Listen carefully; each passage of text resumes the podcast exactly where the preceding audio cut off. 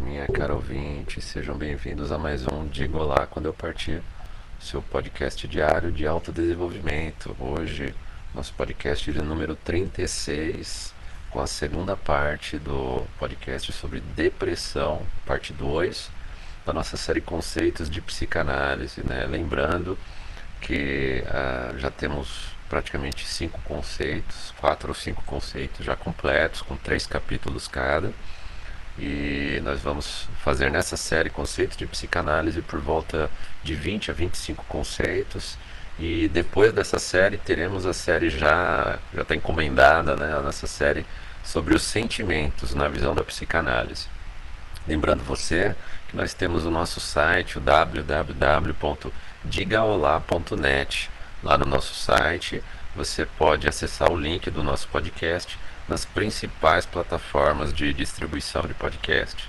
No nosso site você também pode fazer uma contribuição de qualquer valor para o nosso projeto. Tem um botão de doação logo na tela inicial. Através do nosso site também você pode enviar a sua mensagem de áudio sem precisar se identificar. Né? Você envia a sua mensagem de áudio, seja pelo seu celular ou pelo seu computador, desde que você tenha um microfone. Você também pode enviar seu e-mail para nós no e-mail diga olá quando eu partir arroba gmail.com tudo junto sem acento mande a sua história mande a sua crítica fale comigo né? e você também a gente recomenda para você sempre estar informado das nossas novas postagens né até porque as plataformas como o YouTube, o Google Podcast, todas as plataformas nas quais nós distribuímos nosso conteúdo, é, você pode se cadastrar nelas para receber nosso conteúdo, o aviso, né? Porém, algumas vezes, né, se não a maioria das vezes, você talvez não seja informado do novo conteúdo publicado, porque nós lidamos aqui com assuntos é, extremamente sensíveis para os algoritmos das plataformas. Né? Nós falamos palavras usamos, uh, falamos de temas que são muito sensíveis para essas plataformas e eventualmente elas não distribuirão nosso conteúdo. Então, para você sempre receber um aviso dos novos conteúdos que nós publicamos, nós recomendamos que você acesse o nosso site www.digaolá.net. Você vai em qualquer postagem nossa lá no site, vá no campo comentário e quando você clicar para comentar qualquer postagem nossa, você vai receber, vai ter a caixa de opção de receber um e-mail para cada nova postagem nossa.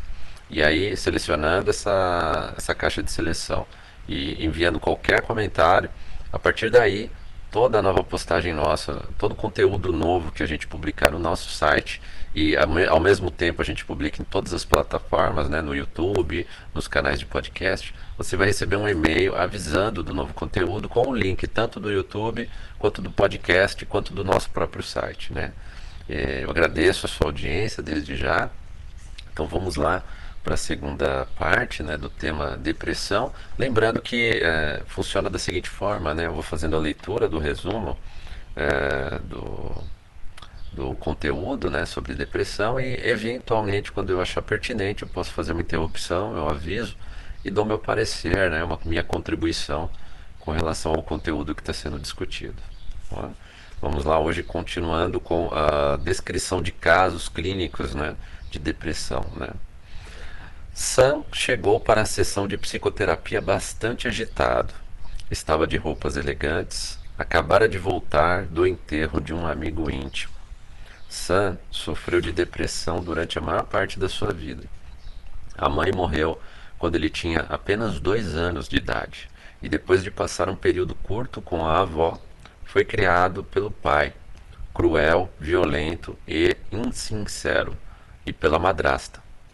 Apesar da sua tendência para a depressão, ele conseguiu trabalhar bem como advogado e, por se encontrar no estado de retraimento emocional, esconder de todos a sua infelicidade, até da sua distante mulher, que tinha uma carreira bem-sucedida.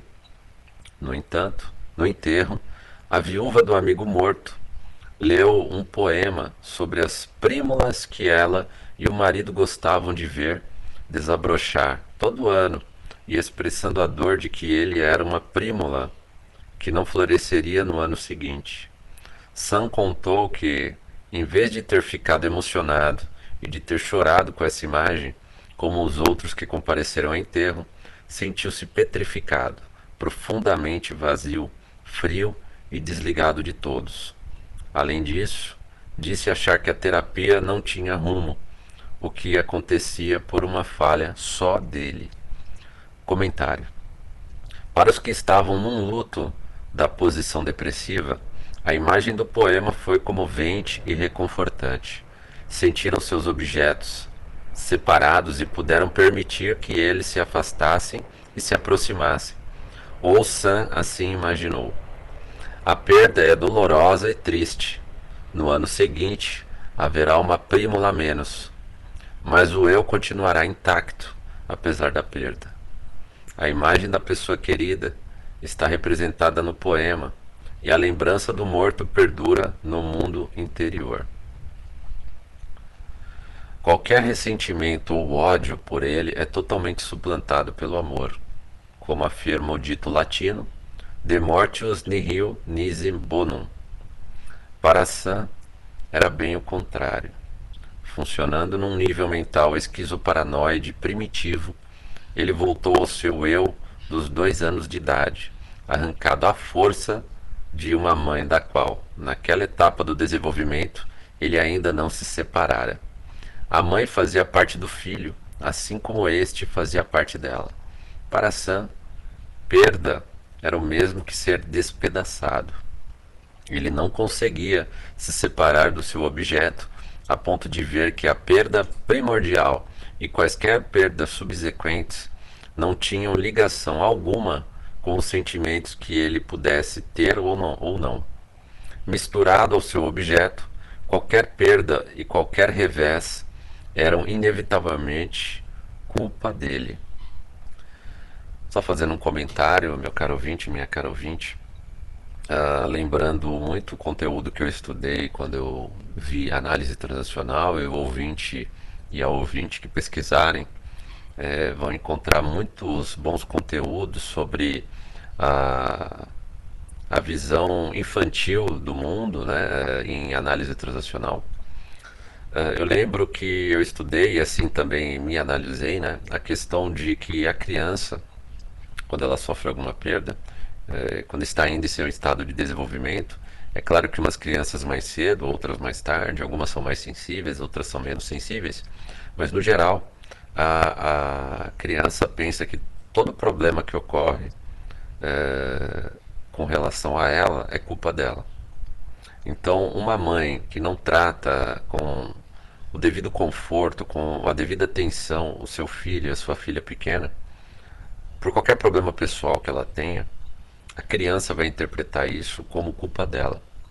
Uma criança que veja seu lar despedaçado, que veja é, um grande conflito na sua casa, ou que sinta isso, e eu posso falar isso com, com total conhecimento de causa, né, que foi o meu lar, né, o lar onde eu cresci, meus pais não se separaram, nem sei se isso teria sido melhor, mas a, o extremo problema que foi conviver com uma mãe é, extremamente narcisista e que, e que por esse comportamento dela, ela acabou induzindo ainda mais, tendo tendência ou não meu pai ao alcoolismo, é claro que meu pai, é, a grande fuga dele dessa situação para não terminar a, a família na qual ele acreditava tanto, ele acabou se refugiando no alcoolismo, que também tem uma ligação muito grande com o materno, né, com a dependência, com, a, com sentimento de falta do materno, a fase oral de Freud, né, nós vamos debater isso mais profundamente no futuro, inclusive eu citando uh, a minha própria análise pessoal, do meu caso, na minha infância, é, a gente pode dizer que a, a minha meu sentimento como criança de inadaptação àquela situação, né, da, a, a, minha sensação com relação àquela situação era que tudo era culpa minha. E toda criança vai agir dessa forma. Até porque a, criança não tem condições de entender as nuances da relação adulta a nuance de que de qual adulto está criando um problema, principalmente quando o, adulto que está criando o principal problema é a mãe dele. Até porque a mãe tem uma aura, é, da, na própria criança vê isso, tem uma aura de é, de Deus. Né? A, a, a, criança vê a mãe como o maior protetor, como uma parte, é, uma extensão dele. Para não dizer, ele sente a mãe como ele mesmo. E esse sentimento ele não vai, não, não é cortado bruscamente de uma hora para outra. Aos poucos, ao longo da evolução da criança, até provavelmente na fase adolescente, às vezes até passando disso, e ela vai gradualmente diminuindo essa, essa sensação de que a mãe é a sua extensão. Então, quando ele enxerga que há algo errado, ele, ele enxerga absolutamente, ele sente que essa, é, a culpa por isso estar errada, a culpa é dele. E aí começa a grande sensação de depressão, né? como foi esse caso citado do, da, do Sam, né? foi o meu caso também. É, e eu digo que mesmo após muita terapia, após entender conscientemente tudo o que ocorreu, é, quem foi realmente a grande culpada de todo o problema, né, foi a, a doença narcisística da minha mãe, que, da qual ela não quis se tratar, apesar de eu ter insistido e ter dado a oportunidade para ela se tratar, eu ter feito o máximo possível ao meu alcance para ela entender que aquele ciclo de narcisismo é, da qual ela alimentava desde a, é, alimentava por toda a sua vida deveria se encerrar ali e ela não quis continuar o tratamento psicoterápico com, com um psicólogo, né, que claro não podia ser eu. Uh, bom, uh, a questão é que ao, mesmo tendo consciência, eu tendo consciência de, de tudo que aconteceu e ter, ter feito um, um tratamento psicoterápico para poder diminuir uh, minimizar o, o, problema causado por isso na minha mente, né, em toda a minha história de vida, não há uma cura para isso. Né? As marcas ficam e ficam para o resto da vida. E é importante eu citar isso, meu caro ouvinte, minha cara ouvinte, para que você, eventualmente, pai de uma criança, mãe de uma criança, entenda o quão importante é, é você tomar cuidado é, com, com as suas decisões a partir do momento que você tem um filho, tem uma filha. Né? Você é muito mais responsável do que a maioria das pessoas acha. E é muito importante, eu diria, extremamente importante a gente, é, sabendo da situação atual da sociedade, em que cada vez mais é perigoso para o homem manter um relacionamento com uma mulher e até mesmo querer se aproximar de forma afetiva de uma mulher, é cada vez mais perigoso para o homem, não só para o seu futuro profissional, pessoal e até é, emocional. Ele querer um relacionamento, a tal ponto que estamos vendo aumentar o número de lares com mães solteiras, e isso é extremamente danoso para a mente de uma criança. E é bom que toda mãe que esteja eventualmente ouvindo esse podcast, ou alguém que pode, pode aconselhar alguém que pretende ser mãe e ser mãe solteira, tenha plena consciência do mal que ela vai estar causando ao seu filho, à sua filha, mas eventualmente ao seu filho homem, à sua filha mulher também. Em termos de ele não conseguir entender, por mais que se tente criar toda uma narrativa para a criança, né, de mãe empoderada, de vítima do homem, ou mesmo de uma autodecisão da mãe, de que ela quis ter ser mãe solteira e não faz falta um pai, faz falta sim. Um pai faz muita falta, é, um lar completo faz muita falta para uma criança e as consequências disso no futuro desenvolvimento dessa criança, desse adulto, é, seja menino ou menina, vão ser devastadores. Né? E eu espero ao longo de toda essa série, e esse é um dos principais objetivos desse podcast, e eu peço desculpa ao, ao ouvinte essa interrupção tão longa, um dos principais objetivos desse podcast é deixar muito claro para todo mundo de conteúdos de psicanálise que existem há mais de 100 anos e que parece que a nossa sociedade progressista, cada vez mais progressista, ignora totalmente as consequências das decisões que mulheres e homens estão tomando cada vez mais e principalmente as mulheres no que tange a essa quantidade de leis, essa quantidade de atitudes inconsequentes com relação à promiscuidade, com relação a comportamentos é, que estão gerando lares sem a presença de um pai, lares totalmente instáveis que vão gerar consequências nas próximas gerações, já estão gerando. Né? Desculpe o desabafo, mas esse é o objetivo até desse. Não, o objetivo desse podcast não é só fazer leituras, né? Colocar mesmo a, minha, a minha própria experiência de vida, minha experiência clínica, à, disposição de quem estiver disposto a ouvir, né? discordando ou não de mim. Né? Estamos abertos para eventuais debates respeitosos, mas é, o objetivo principal é espalhar esse, esse conteúdo que já é bem conhecido já dos teóricos, mas está faltando a gente praticar um pouco mais do conteúdo sobre a mente humana que nós já temos conhecimento até hoje, que parece que o ser humano cada dia mais ignora e depois sofre as consequências e não sabe de onde ela veio. É? Vamos continuar. Bob cresceu numa família em que a perda dominava. O pai morreu na guerra quando ele tinha dois anos. A mãe nunca voltou a se casar e manteve um luto reverente até a morte, quando Bob tinha 15 anos. Então, a irmã mais velha o criou, mas uma infração pequena que cometeu o fez ir para um reformatório, onde sofreu maus tratos sexuais dos funcionários e foi intimidado pelos colegas. Ao sair de lá, conseguiu um bom emprego, subiu na firma e chegou a ser gerente de fábrica. Casou e logo se divorciou mas continuou sentindo-se culpado, sem conseguir esquecer a ex-mulher. Bob, enfim, se casou de novo com uma mulher muito submissa, mais velha que ele, a quem controlava e não cantava quase nada da sua vida interior e até do dia a dia.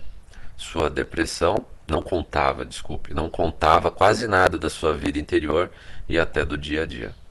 Sua depressão começou quando a firma entrou em falência. Obsessivo, viciado em trabalho, com um detalhismo enorme, mas dificuldade de tomar decisões estratégicas, Bob se culpou inteiramente pelo insucesso da empresa. Sua terapia centrou-se na ideia de um objeto com vida própria, ajudando-o a entender que a falência da firma teria ocorrido independentemente do empenho dele fez-se uma consideração parecida em relação à permissão para que a sua mulher visitasse os parentes quando quisesse e expusesse as suas opiniões. O terapeuta também se sentiu controlado e pressionado por ele. Houve progressos quando o terapeuta e Bob concordaram em discordar e chegaram à conclusão de que ambos poderiam estar certos em uma questão controvertida. Comentário. Bob é exemplo de muitas características de depressão esquizoparanoide. O pai, falecido, nunca foi perdoado por ter morrido. O objeto não está separado do eu e, assim, não se separa dele. A vida não pode correr livremente, mas está sempre ancorada em vínculos passados não superados. A derrocada da empresa provocou reações semelhantes às da morte do pai e do fim do casamento. Ele era a fábrica e se ela naufragasse, ele também deveria naufragar.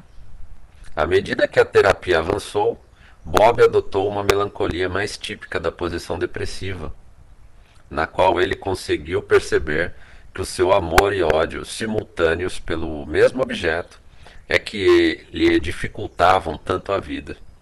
Ele amava a mulher, e queria que ela se sentisse livre para fazer o que quisesse, mas ficava aterrorizado de perder a ligação com ela se parasse de controlá-la.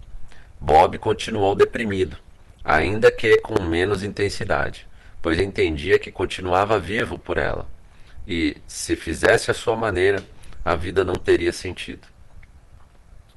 Assim, ele não conseguia amar plenamente o seu objeto, mas se sentia preso a ele por dever, o que motivou um ódio não inteiramente suplantado pelo amor. Tudo isso ocorreu no inconsciente e por inferência e, se o indagassem, ele diria com toda sinceridade que não tinha ódio algum pela mulher, como de fato não tinha conscientemente. Trocando o enfoque intrapsíquico por outro mais relacional, Jonathan Pedler associou as ideias kleinianas sobre a depressão às descobertas da psiquiatria social. George Brown e Tyrrell Harris descobriram que a perda precoce da mãe é um fator significativo de suscetibilidade para depressão na maturidade. Para eles, a autoestima é a questão crucial da depressão. Os que conseguem conservar a autoestima quando se vêem diante de uma perda estão protegidos da depressão, muito embora possam sentir tristeza e pesar intenso. Segundo Pedler, a autoestima implica uma relação de objeto interna em que uma parte do eu é contida com afeto por outra. Isso, por sua vez, depende de a pessoa ter sido antes contida, literal e, meta e metaforicamente, com afeto por um responsável. Se por motivo de morte, separação ou doença, a depressão da mãe, por exemplo, esse processo for comprometido, a capacidade do indivíduo de se ter em boa estima será prejudicada. Ele não será capaz de desfrutar seus pontos positivos, nem de lastimar as suas falhas e aceitar a sua fraqueza. Sempre lutará pela perfeição, uma relação idealizada, que nunca será alcançada. Outra ideia psicanalítica importante sobre a depressão diz respeito ao superego. Vários pacientes deprimidos refere-se à falta de amor incondicional dos pais ou à sensação de nunca terem suficientemente capazes por mais que se esforcem. Uma história característica é a da criança que chegou da escola com nota 99 numa prova de matemática. E o pai, aqui é geralmente o pai que erra, disse que não aceitava menos de 100. Essa ocorrência pode ser interiorizada na forma de. É, vou só fazer um comentário, meu caro ouvinte, antes de continuar. Aqui é geralmente o pai que erra, frase do autor, né? Jeremy Holmes. Uh, isso aqui é uma visão bem. É, como eu vou dizer? Bem preconceituosa, né? Com relação. que nós já estamos acostumados, né? Bem misândrica, né? É sempre culpa do pai, né? Acho que a questão, e aí eu vou fazer um paralelo com esse autor, né, contradizendo ele, não é que é o pai que sempre erra. É que quando o pai erra, geralmente quando o homem erra, geralmente o pai, no caso de uma relação pai-criança, ele é, ele é mais escrachado, é mais claro o erro, né? A mãe, a mulher no geral, quando erra, ela é mais sutil. Então, quando, você, quando ele coloca aqui, é geralmente o pai que erra. É, na realidade, uh, eu gostaria que fosse interpretado né, pelo ouvinte, pelo ouvinte, como o, é, geralmente o pai que erra com mais clareza. A mãe erra, na minha opinião, muito mais que o pai, porque ela tem uma inferência muito maior sobre a criança do que o pai, mas ela erra de uma maneira muito mais sutil, muito mais a longo prazo, muito mais impune, né? E isso vai ficar claro, se não ficou para o ouvinte, vai ficar claro em vários conteúdos que nós vamos colocar aqui. E eu não falo aqui de conteúdos de autor, de autor, de autor. Não estou falando dos grandes mestres da psicanálise. Estou falando basicamente de é, Freud e Jung. Né? E outros que nós vamos colocar aqui. Então, é só esse adendo, né? Porque é, essa é uma é, isso aqui mostra claramente a a visão dogmática né, que nós temos de muitos psicanalistas, psiquiatras e psicólogos, que é algo que eu repito muito aqui.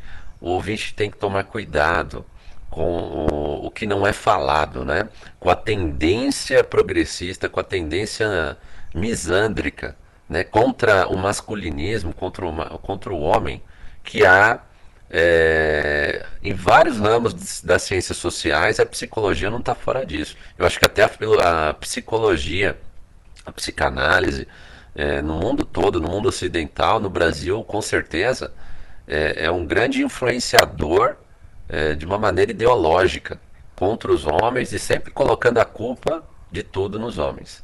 Né? E isso aqui é uma bela prova disso, esse material que está em português, é muito, que é um material muito utilizado é, na doutrinação, né, vamos dizer assim, da maioria dos psicólogos, psiquiatras e psicanalistas no Brasil e no Ocidente. É, apesar de ser um autor britânico, né, mas eu posso falar de todo o Ocidente de uma maneira geral. Vamos continuar. Essa ocorrência pode ser interiorizada na forma de um superego severo que critica seguidamente o paciente e reforça a sensação de fracasso, ao mesmo tempo que um acontecimento desses pode revelar censuras reais de pais dominadores e perfeccionistas. Elas podem também provir do próprio indivíduo deprimido, uma vez que os sentimentos de decepção e raiva são projetados em figuras parentais. Essa ideia de decepção foi ampliada por Edith Jacobson, na tentativa de explicar a baixa autoestima generalizada do depressivo. Nem toda dor psíquica tem relação com um traumatismo tão grave quanto a perda de um dos pais ou violência sexual.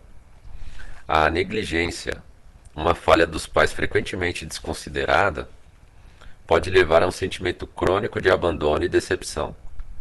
Aproveitando-se da opinião de Freud de que a depressão é um distúrbio narcísico, ou seja, um distúrbio que reacende estados de espírito em que o indivíduo continua voltado para si mesmo, tal qual o bebê na primeira infância, Jacobson afirma que se ocorrer uma perda ou uma decepção no início da infância, antes que o eu e as representações de objeto tenham sido inteiramente diferenciados, se criará uma vulnerabilidade maior à perda da vida adulta a perda na vida adulta.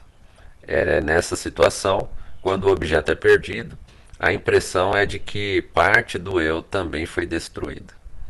Modelos relacional, social e de apego.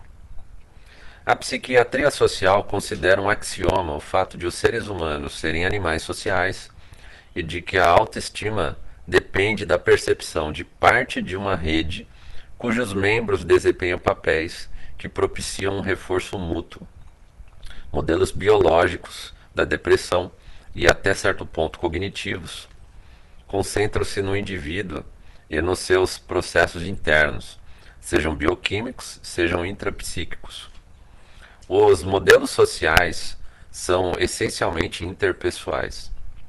Partem do pressuposto de que uma resposta comportamental, tão padronizada quanto a depressão, embora evidentemente prejudicial para o indivíduo, deve ter um propósito de adaptação e ser compreendida de uma perspectiva evolutiva.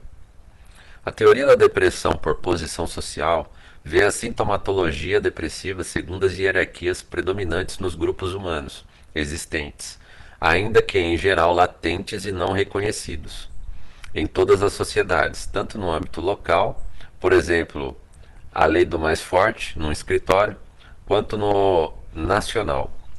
Diferenças de poder, riqueza, influência. Quando as pessoas perdem a posição social, por exemplo, quando se separam do cônjuge ou perdem o potencial de preservação de recursos, perda do emprego, perda do dinheiro ou de uma moradia, perda da atração sexual por envelhecimento, deformação, etc., elas se tornam vulneráveis à agressão a destituição ou a expulsão feitas por figuras eminentes de um grupo social. A teoria da posição social afirma que a resposta depressiva proporciona um período de recolhimento em que o indivíduo cujo status decaiu por causa da perda pode ser rebaixado tranquilamente na pirâmide predominante, sem que isso instigue um ataque, e com uma atividade e um apetite, apetite reduzidos, e com uma atividade e um apetite reduzidos, consumir apenas poucos recursos, de um modo que não incite a hostilidade dos concorrentes. Essa hibernação forçada, portanto, é produtiva e permite aos deprimidos poupar recursos até que estejam mais uma vez prontos para reentrar no combate. A hipótese da posição social coaduna-se muito bem com o modelo psicanalítico. Freud, por ter sido um darwini, darwiniano, provavelmente se sentia atraído pela ideia de que um fenômeno tão comum quanto a depressão é fruto da herança evolucionária. Por outro lado, Freud tomou emprestada de Darwin a ideia da luta pela sobrevivência e a transpôs para o mundo interior. Para ele, a depressão era uma manifestação do conflito entre agressão e dependência o medo de cuspir no próprio prato. Até mesmo a noção de medo do sucesso pode ser considerada decorrente da conscientização da inveja, que a ascensão inevitavelmente provoca nos menos bem-sucedidos. A psicologia evolucionária moderna, no entanto, ressalta um caráter mais adaptativo da depressão. A teoria contemporânea centra-se menos na sobrevivência dos mais aptos e mais no recuo necessário enquanto se acumulam novos recursos, cada qual implica estratégias terapêuticas diferentes. Para a psicanálise clássica, o conflito e a agressividade precisam ser revelados. O consolo e o apoio são anátema. A teoria da posição social contemporânea considera o apoio parte da moratória temporária que a depressão exige quando se perde o status. A teoria do apego de John Bowlby, John Bowlby associa as perspectivas psicanalítica e social. Bowlby destaca a perda como tema central da sua teorização sobre a depressão. Para ele, a autoestima boa e a curiosidade sadia dependem de um apego estável. O apego proporciona a base segura necessária inerente ao funcionamento mental sadio e se dirige idealmente para um outro confiável em geral um dos pais ou cônjuge, mas também pode voltar-se para uma função, um emprego, um grupo social ou uma aptidão particular. Quando se perde a base segura, como em razão da morte de um cônjuge, de separação ou ainda de desemprego, o indivíduo atingido passa por um período de luto, lamentação. Bowlby entende que o luto ocorre com uma separação irreversível. Pode-se considerar muitos dos fenômenos do período do luto tentativas desesperadas de reaver uma base segura. Como a ligação e o apego são intrínsecos à nossa natureza biológica, a teoria do apego, assim como a teoria kleiniana, vê a depressão como consequência inevitável do convívio humano. Os indivíduos que não sentem dor física, tais como os leprosos, podem parecer afortunados à primeira vista. Quem gostaria de sentir dor se ela pode ser evitada? Na verdade, os leprosos não têm vantagem alguma e, em geral, acabam com as extremidades gravemente prejudicadas. Do mesmo modo, a dor psíquica da depressão coexiste com a convivência. Aqueles que não sentem dor psíquica também são privados da segurança e dos prazeres da intimidade no meio ambiente da adaptação evolucionária, que para os seres humanos foi a savana africana, um bebê afastado da pessoa que cuidava dele corria grande risco da sobrevivência. Angústia, choro, procura e raiva trabalham para promover o reencontro com a base segura. E outras atividades, como a alimentação, são postas de lado até que a segurança seja restabelecida.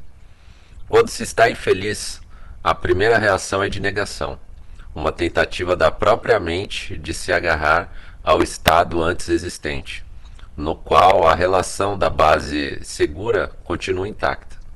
Talvez se trate de uma, de uma resposta adaptativa em situações de perigo extremo, em que os indivíduos atingidos têm de se afastar do risco antes de conseguir enfrentar a situação em que se encontram.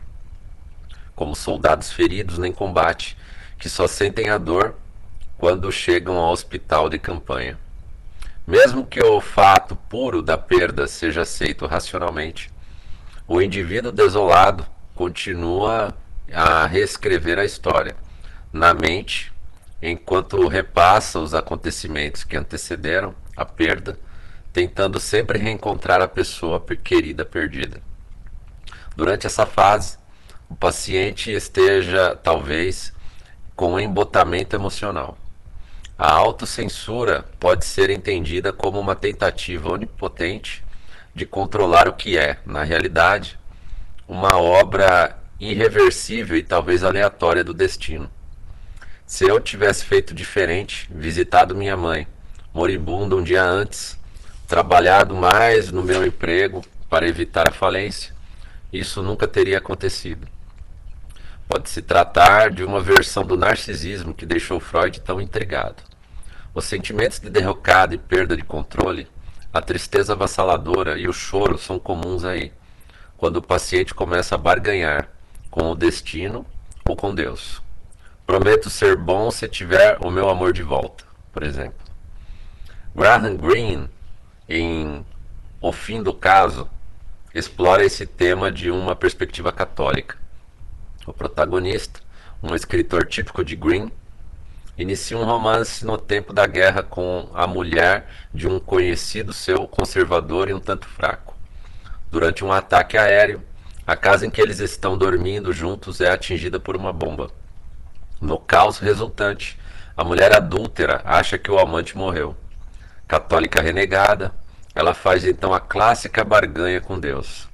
Se um milagre salvar a vida do amante, ela desistirá de ter de uma relação que ela sabe ser condenável e vergonhosa para o marido. O irônico é que a mulher ainda assim não consegue evitar a perda. Deve desistir da relação porque o amante vive, e mais adiante se sabe que ela está com câncer terminal. Bowlby constatou que a, uma criança isolada no hospital entrou em desespero por afastamento e indiferença emocionais quando se deu conta do fato de que a perda não podia ser reparada. Do mesmo modo, o desolado atravessa uma fase de desespero antes que a possibilidade de reparação e de uma vida nova comece, pouco a pouco a aflorar em sua mente. Só então se pode constituir novos apegos, com o ente querido perdido, restituído em segurança no mundo interior. O modelo social usa esse trabalho de luto como paradigma dos fenômenos da depressão. O paciente precisa de auxílio para chorar as suas perdas na presença benéfica do terapeuta, que proporciona uma base segura, temporária, a qual ajuda o deprimido a enfrentar os seus sentimentos de raiva desesperança e terror. Na verdade, o luto pode se transformar em depressão e, se for adiado ou prolongado, talvez se desenvolva num quadro clínico indiferenciável da depressão. Igualmente, como já afirmei, a depressão pode ser a manifestação precursora de um luto que foi suprimido ou com o qual o paciente não se resignou. A teoria do apego pode ajudar a identificar as circunstâncias em que isso tem maior ou menor probabilidade de ocorrer. É mais provável haver um luto atenuado quando a relação entre o paciente e o seu ente perdido foi mais insegura. Com relação ao apego, foi mais insegura com relação ao apego do que segura. Existem dois principais padrões de apego inseguro. Nos indivíduos esquivos, inseguros, a reatividade emocional é hipoativa, ou seja, mal ajustada. Quando desolados, eles podem entrar num estado de embotamento emocional crônico.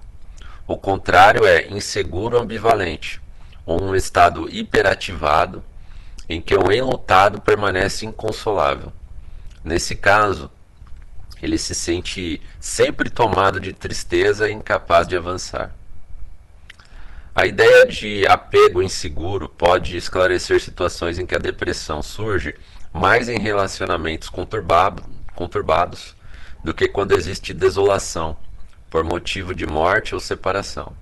Por exemplo, uma das pessoas de um casal pode carregar a depressão para os dois pelo fenômeno de identificação projetiva, em que a experiência psíquica indesejável é transmitida inconscientemente de um indivíduo para o outro. Ambos podem se sentir exauridos e com a autoestima baixa na situação em que o casal pareça não conseguir se separar por temer os sentimentos de vaziez e solidão, nem se aproximar por medo de serem dominados por emoções negativas do outro. Em outra situação, existe um círculo vicioso em que um dos membros do casal se torna levemente deprimido e o outro cônjuge assume o papel do outro na família o que, o que então reforça a sensação do paciente de ser um inútil e dispensável, provocando outra queda na posição social, mais sentimentos depressivos e assim por diante. Nesses casais, existe quase sempre um elemento de sadomasoquismo ou domínio, submissão, que podem indicar relacionamentos depressivos, em que os deprimidos parecem procurar o papel de vítima e punir com a sua infelicidade e desesperança os que estão à sua volta. Da perspectiva do apego, a falha de um apego seguro, mas recíproco, pode levar à adoção de um padrão intimidado, agarrado de insegurança, a fim de preservar alguma espécie de ligação com uma base segura, ainda que comprometida. Meu caro ouvinte, minha cara ouvinte, estamos nos aproximando aqui do, do final da parte 2. Queria só lembrar então que amanhã nós terminaremos essa parte de depressão, creio eu, né, pela quantidade de material que ainda tenho, acho que terminamos amanhã a parte 3.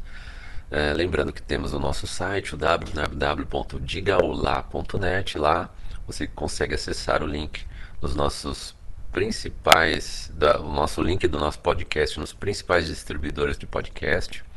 Através do nosso site você também consegue enviar a sua mensagem de áudio sem precisar se identificar diretamente pelo nosso site, seja pelo seu celular ou pelo seu computador, desde que você tenha um microfone.